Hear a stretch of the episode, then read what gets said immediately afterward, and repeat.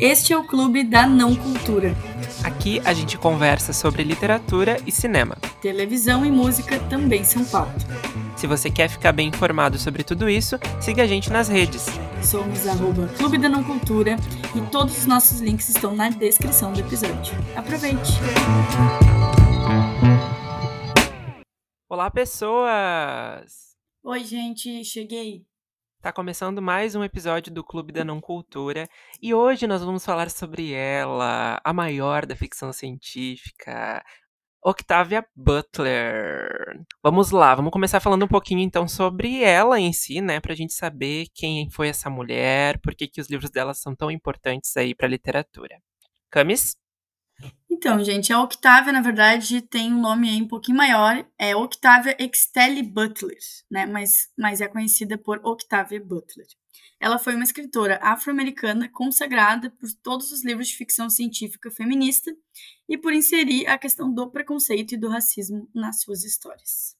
É, ela nasceu em Pasadena, na Califórnia, lá em 1947, e decidiu se tornar escritora aos 12 anos, quando ela foi assistir o filme Devil Girl from Mars, que aqui no Brasil é conhecido como A Garota Diabólica de Marte. É um filme independente, de ficção científica, e dirigido pelo David McDonald. E quando ela viu esse filme, ela achou que ela poderia escrever uma história bem melhor, e aí ela se convenceu de que ela queria ser escritora. Eu amo essa motivação, né? Faz total sentido. Depois de vender algumas histórias, então, para antologias, ela adquiriu notoriedade a partir dos anos 80, ganhando os prêmios Nebula e U. Mas foi a publicação dos livros A Parábola do Semeador, em 93, e A Parábola dos Talentos, em 98, que solidificou a Octavia né, com a sua fama de escritora. Em 2005, ela foi admitida no Hall Internacional da Fama de Escritores Negros. Isso. A parábola do semeador, né, e a parábola dos, dos, talentos, elas são, né, como você pode imaginar, uma duologia, né? E a sinopse da parábola do semeador, que é o primeiro livro, uh, fala sobre uma crise ambiental e econômica que leva ali ao caos social, os Estados Unidos, né? E aí ali diz o seguinte: em uma noite de fogo e morte, Lauren Olamina, que é a protagonista, a jovem filha de um pastor, perde tudo e se aventura por um Estados Unidos dominado pela violência e pelo terror. Mas o que começa como uma fuga pela sobrevivência acaba levando a algo muito maior, uma surpreendente visão do destino humano e o, e o nascimento de uma nova fé. Olha só que impactante. Muito impactante, sempre tem uma sinopse forte. E o próximo livro, que é A Parábola dos Talentos, a gente tem então a protagonista Lauren casada, que acabou de ter uma filha em Bolota, comunidade que construiu com outras pessoas que haviam perdido tudo. Nos últimos cinco anos, a sua religião Semente da Terra cresce e se desenvolve junto com a comunidade. O país, porém, começa a passar por uma preocupante mudança. Eita! O candidato à presidência Andrew Steele Jarrett está ganhando popularidade com a promessa de tornar a América grande novamente em um retorno aos valores tradicionais e cristãos. Para seus fanáticos seguidores, isso exige o fim da tolerância religiosa e de qualquer equidade racial ou de gênero, e aí estão dispostos a impor a sua doutrina com violência. A segurança da pequena comunidade da família nascente de Olamina nunca foi garantida. Deus é a mudança, eles dizem. Mas será que eles vão sobreviver a mais uma? Olha. É muito forte isso, e qualquer semelhança com a realidade é mera coincidência, Exatamente. né? Porque incrível como lá naquela época ela já tinha, né? Claro que não é uma época tão longe, mas se a gente pensar, são 40 anos que diferem, né? Dos anos 80 até aqui. E ela já falava sobre essa questão da religião muito forte como, como uma principal problemática, assim, da democracia, né, da sociedade, da convivência entre as pessoas. E isso realmente é muito tenso, né, se tu parar pra pensar. E eu li A Parábola do Semeador, que é o primeiro livro, fiquei bem ansioso para para ler o segundo, né, tá aí na minha meta de leitura desse ano. Uh, mas eu confesso que eu achei ele um pouquinho arrastado, assim, no início. O que não foi um problema, porque eu gosto desse tipo de, le de leitura e tal. Mas eu. Mas as coisas demoram a engrenar, assim. Mas isso também é muito bom, porque a gente tem uma, um panorama, assim, do contexto da, da coisa, né? Ali, do, do que, que as pessoas estão passando, da trama, uh, que faz a gente entender um pouco mais as atitudes da protagonista ali no, no decorrer do, do, livro e das outras personagens e tal. Então é bem interessante pensar que ela foi visionária, né? E E, enfim, falando de um tema super complexo que é a religião ali. Mas voltando um pouquinho no tempo, a primeira publicação da Octavia não foi essas parábolas, foi Pattern Master, que aqui recebeu o nome de Semente Originária. E o livro ele foi lançado em 1976 e deu início aí ao legado da autora como uma grande dama da ficção científica. O livro, então, ele mostra que no fim do século XVII, dois imortais se encontram em uma floresta africana.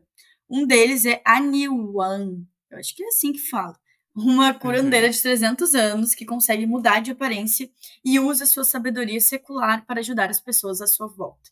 O outro é Doro, um déspota cruel que dominou o poder de roubar outros corpos quando o seu está esgotado. Juntos eles vão transformar o mundo. Então o livro vai trazendo aí ao longo dos três séculos seguintes como Doro dá continuidade a um projeto de reprodução seletiva colossal, buscando criar uma genealogia dominante de seres sobre-humanos. Com a mão de ferro, ele tenta controlar então a Aniwan, difícil de falar, mas isso aí. Aniamo, poder... eu acho. É, Ani, Ani, como é que é? Aniamo? Aniamo? Sei lá. Ah, é difícil, é que tem um W ali, um Y, uma coisa bem confusa. Então, assim, ele tenta controlar a personagem e a poderosa linhagem de descendentes dela, ainda que a mulher se recuse a ser subjugada. O confronto de ideais entre eles se torna épico.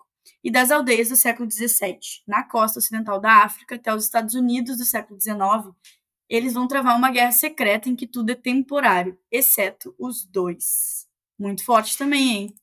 Muito forte, e a gente pode notar como ela vai a fundo na ficção científica mesmo, né? Ela fala aí de, de viagem no tempo, em alguns livros, ela fala de religião, ela fala de sociedade uh, secreta, ela fala de guerra, então é, é muito Ela vai usando temas isso. reais e inserindo nesses uhum. mundos, assim, isso é muito interessante. Sim. E isso, na verdade, foi só o início da, da, de uma grande saga, né? Que tem vários livros. E em 1977 ela lançou a continuação, que é Mind of My Mind, conhecido aqui no Brasil como Elos da Mente. E na continuação de Semente Originária, uh, ela vai acrescentar um novo capítulo aí sobre a saga de poder, controle e o significado do ser humano. E vai contar a história da Mary, né? Que é uma criança e o, seu, e o pai dela é imortal. Então, por milhares de anos, ele orquestrou um projeto de reprodução seletiva, né? Buscando criar uma raça superior capaz de controlar os outros através do pensamento. Uh, só uma pausa aqui na sinopse para lembrar que criar uma raça superior, né? A, e a Octavia Butler nasceu em 1947, então ela não chegou a pegar a Segunda Guerra Mundial, mas interessante que provavelmente ela cresceu com os reflexos da guerra, né? E que como ela colocou isso na história dela também.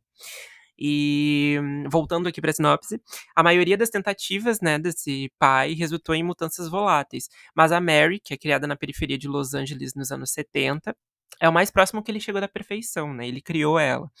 E caso ele não tenha cuidado e vigia adequadamente, esse grande experimento, que é a Mary, vai ser o último dele.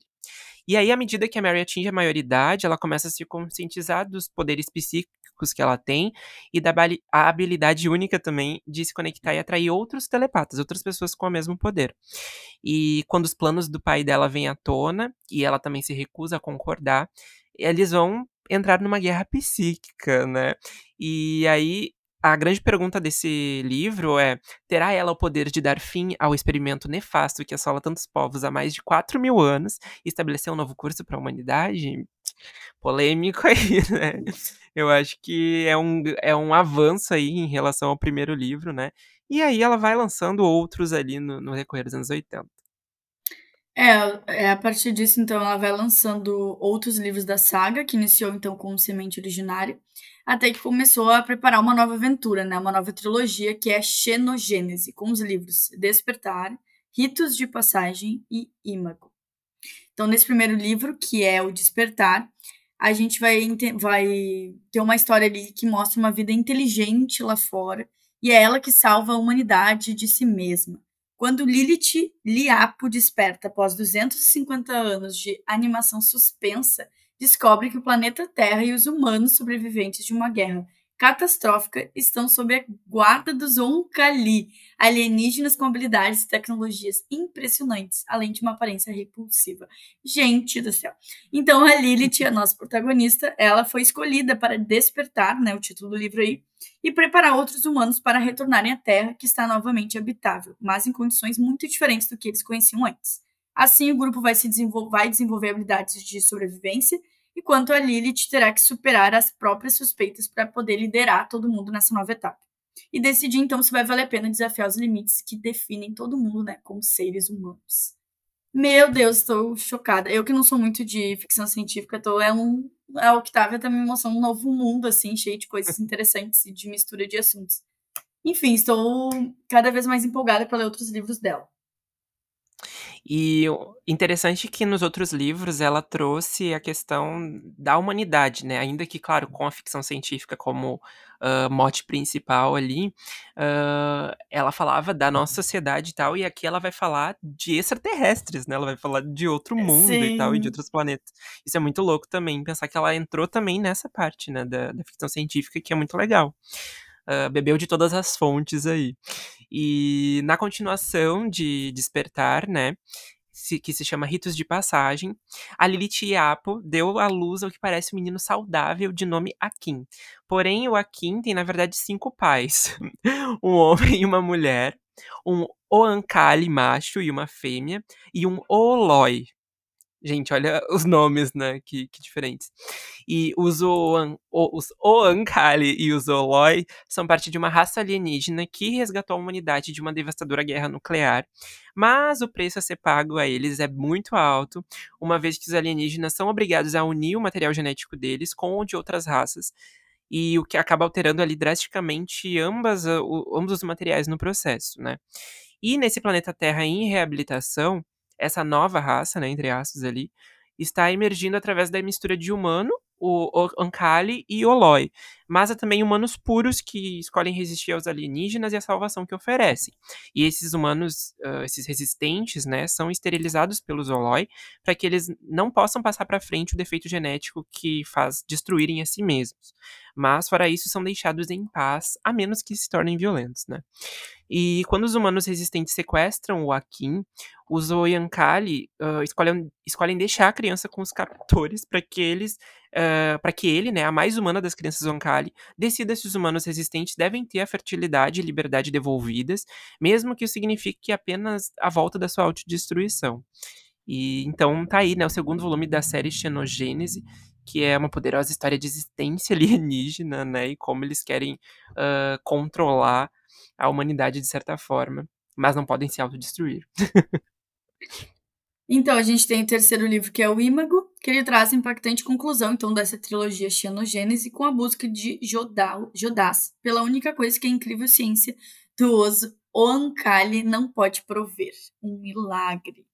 Eita. Gente, só com essa frase já ficou uma coisa muito impactante. Eu gosto que a gente ganha... Fica interessado só na sinopse, né? Então, a gente uhum. tem o que uhum. nesse livro? Os humanos e os Onka, Kali tem acasalado, né? Desde, muito difícil, muito difícil. Desde que os alienígenas então vieram pela primeira vez à Terra para resgatar os poucos sobreviventes de uma devastadora guerra nuclear. Os Omakali começaram um grande projeto de procriação guiados pelos o Oloi. Meu Deus. Uma é, subespécie. Oloi, isso. Uma subespécie. É, eu falei Oloi, A gente está recriando que os personagens, Octavio, nos perdoam nos perdoe aí do, do céu, uma subespécie sexuada capaz de manipular o DNA na esperança de eventualmente criar uma raça estelar perfeita. Supõe-se que os Jodás seja apenas outro híbrido de humano e Onkali, mas quando ele começa a sua transformação para idade adulta, ele se torna o Oloi, o primeiro a nascer de uma mãe humana. Meu Deus do céu. Então, conforme o corpo muda, os Jodás desenvolvem né, a habilidade de mudar de forma, manipular a matéria e curar ou criar é, as doenças. Se esse jovem assustado for capaz de dominar sua nova identidade, os Jodás podem se tornar o salvador do que restou da humanidade. Ou se não tomar cuidado, pode se tornar então uma praga que vai destruir essa nova raça de uma vez por todas. Quando encerra de uma vez por todas, sabe que o negócio é sério, que o negócio é impactante. Sim, provavelmente vai haver uma grande guerra aí, né, entre os alienígenas, os sub-humanos e tudo mais. Uh, e realmente deve ser. É, como a gente pode notar nessas sinopses, elas são muito elas levam para um lugar muito épico, né, assim, das Uhum. grandes guerras, das grandes, hã, enfim, informações de sociedade e tudo mais. E lembrando que todos esses livros que a gente falou aqui são lançados pela editora Morro Branco no Brasil. E apesar de a gente ter falado esses últimos, né, hã, foram todos antes do que ela fez mais sucesso lá nos 80, que foi o do das Parábolas, né. E depois disso veio alguns romances autônomos, como Fledgling, que é um romance de vampiros, ainda aliado à questão da ficção científica, obviamente, né. Mas interessante que ela também foi para outro tipo de mitologia, né, e casou as coisas. Ela bebeu de muitas fontes, Octavia era uma mulher muito visionária. E talentosa em tudo que se propunha a fazer, né. Sim. E falando em talentosa, vamos falar do nosso queridinho Kindred, que a gente eh, já Aham. leu, eu e Fevi, eu li mais recentemente, adorei. Inclusive, eh, vamos falar um pouco mais dele no arroba Clube da Não Cultura no Instagram e nas redes das dancinhas. Então vamos lá, esse livro é um relato em primeira pessoa de uma jovem escritora afro-americana que é a Dana. Ela se vê sendo desviada no tempo entre a sua casa em Los Angeles, na Califórnia, no ano de 1976, e indo, né, oscilando esse, essa viagem no tempo, lá para a época de pré-guerra civil de Maryland. Então lá ela vai conhecer os ancestrais dela, que é uma mulher uh, negra muito orgulhosa, um plantador branco que a forçou a ser escrava. Então, como a permanência de Dana no passado se torna mais longa, ela acaba se envolvendo intimamente com a comunidade agrícola, né, com as pessoas daquela época. E aí, por conta disso, ela vai fazendo escolhas muito difíceis para poder sobreviver à escravidão e garantir o seu retorno ao próprio tempo, né, ao, ao tempo atual que ela vive. Uhum. Então, esse livro ele vai explorar dinâmicas e os dilemas da escravidão pré-guerra a partir da sensibilidade de uma mulher negra do final do século XX, que está ciente do legado dela na sociedade americana contemporânea. Através dos dois casais interraciais, né, que formam esse núcleo principal da história, que trazem mais esse ar emotivo, o romance também vai explorar a intersecção de questões de poder, gênero e raça, e principalmente especular sobre as perspectivas do futuro igualitarismo. Enquanto a maioria do trabalho da Octavia, né, ele é classificado como uma ficção científica, Quindred é considerado um dos que ultrapassa esses limites disciplinares. Ele foi classificado muito como um livro, uma literatura afro-americana, e ela mesma classificou esse trabalho, esse livro, né, como uma espécie de fantasia sombria. Então eu quero saber, Fevi, o que, que tu achou dessa leitura, o que, que tu acha desse livro, como ele te tocou, né, como é que foi para ti essa experiência? Eu acho um livro extremamente bem feito, assim. Eu acho que uh, ele é um livro muito bom se você tá numa ressaca literária, eu acho, porque ele te pega desde a primeira página e você não consegue parar. Eu lembro muito que foi. Uh, me lembrou a minha adolescência quando eu pegava os livros e ia madrugada dentro, sabe? Lendo, assim, e não querendo parar. Uh, e Kindred foi um dos livros recentes. Recentes não, porque eu já li ele já faz uns dois ou três anos quase. Mas. Uh, um dos últimas leituras que eu tive essa sensação de, de, de realmente de eu estar tá lendo assim numa noite e ir até as duas, três da manhã lendo, sabe? Porque ele é muito, muito bom mesmo. Uh, um sabor maravilhoso. E além de, claro, tem toda essa questão histórica, tem tudo isso. Uh, eu acho que ele é um livro também muito de momento, vou dizer assim, porque quando eu li ele, Uh, ele era tipo assim, nossa, cinco estrelas, favorito, não sei o que. Só que quando eu retorno para uh, os meus pensamentos para ele, eu acho algumas coisas meio corridas ali no, na amarração da história, sabe? E aí talvez não, ele não seja um cinco estrelas para mim hoje. Mas ele, isso não tira o mérito dele ser tipo uma puta obra e de que e de servir muito também para essa questão de estudo, né, sobre sobre a perspectiva da, das pessoas negras lá no século XIX e enfim, eu acho que ele é muito muito bom mesmo assim e acho que a gente já falou um pouquinho também dele em algum outro episódio, se não me engano, mas vale muito a pena, não é nunca é demais uh, reforçar essa indicação. E tu, o que que tu achou? Eu acho que eu assino embaixo em tudo que tu falou. Ele é um livro muito bom, assim, para curar essa, esse momento que a gente não tá conseguindo engrenar com uma história. Então é um livro que é, apesar do tema ser forte, a gente consegue se prender ali na história e ler de uma forma muito mais rápida. E com certeza, é, para mim, pelo menos, ele foi ele quase um 5, justamente muito mais pelo final, na verdade, que uhum. eu acho que faltou amarrar algumas coisas. E eu nem vou dizer explicação, assim, desse lado de fantasia, porque eu acho que às vezes tem coisas que não precisam tanto de explicação, Sim. ao meu ver. Mas ainda assim tem coisas que ficaram bem soltas ali, como tu falou, acho que faltou amarrar um pouquinho. Mas como ele é um livro que ele se mantém o tempo todo muito sólido e, e traz uma história interessante, não tem como dizer assim, ah, não leia porque ah, faltou amarrar. Eu acho assim, é um livro muito bom.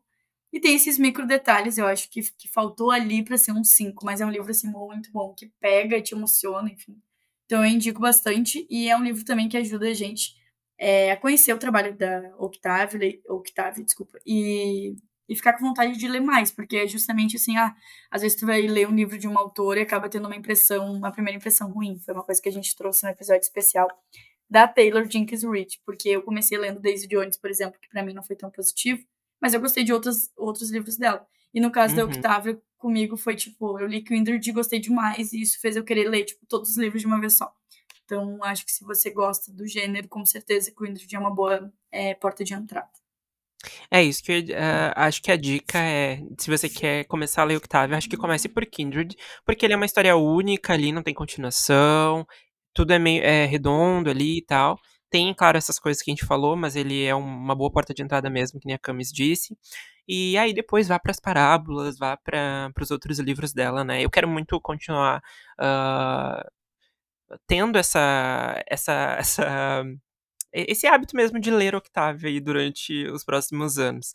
E uma coisa interessante de falar é que ela, em 1965, ela começou a frequentar a Pasadena City College, né, uma universidade, e que nessa universidade ela se formou depois, em 1968, e se diplomou tecnóloga em artes com foco em história. Então é interessante ver como ela tem essa. Claro, ela tem a questão ali de escrever muito bem e tudo mais, mas que ela realmente traz a história e coisas que aconteciam, e até às vezes coisas que que são cíclicas, eu acho, no, na história do mundo, né, e de movimentos e tal, que ela imprime no, nos livros dela. E ela infelizmente faleceu em 2006, no dia 24 de fevereiro, uh, em Washington, né, nos Estados Unidos.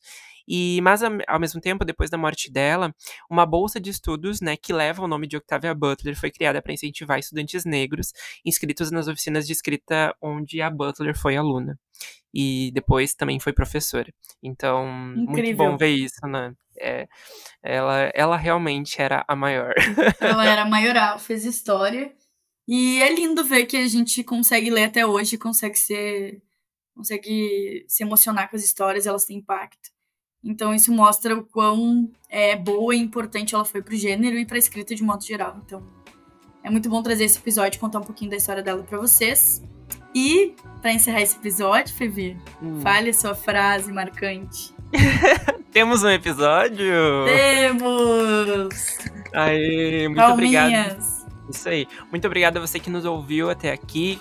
Continuem pesquisando sobre a Octavia, continuem acompanhando o trabalho dela, realmente vale muito a pena. E é isso, um beijo até semana que vem. Tchau, gente. Um beijo.